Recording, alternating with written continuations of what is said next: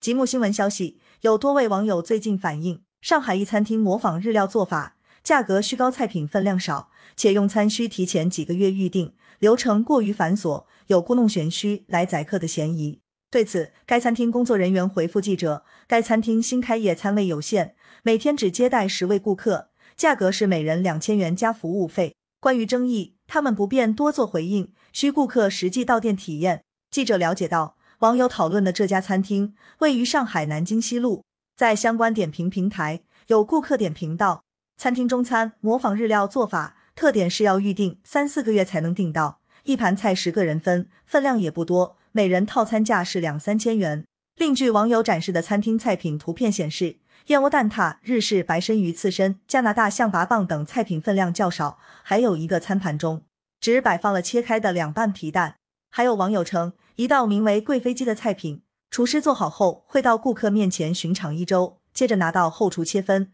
偌大的鸡只取大腿部最精华的一片。上述相关网帖引网友热议，有人质疑该餐厅是否内容大于形式，向顾客收智商税。还有网友称，类似这种餐馆走的是中餐日做的路线，会 P Y 顾客，各方面给你极大压力，规矩极多，这不能碰，那不能碰。一旦厨师不高兴，扭头回屋休息去了。不过，也有网友对该餐厅菜品打出了比较积极的评价。三月三日下午，上海这家餐厅工作人员回复记者，餐厅目前只有一家店，刚开业不久。他们也关注到了网络上对餐厅的好奇和争论，希望顾客到店实际体验。该工作人员向记者介绍，在该餐厅用餐的流程是，顾客需提前预约，添加餐厅工作人员微信。具体的菜品和价格以及到店时间安排，由工作人员和顾客通过微信沟通达成。因新店刚开业，所以店内餐位并不多，每天固定只接待十位顾客。价格方面是人均两千起，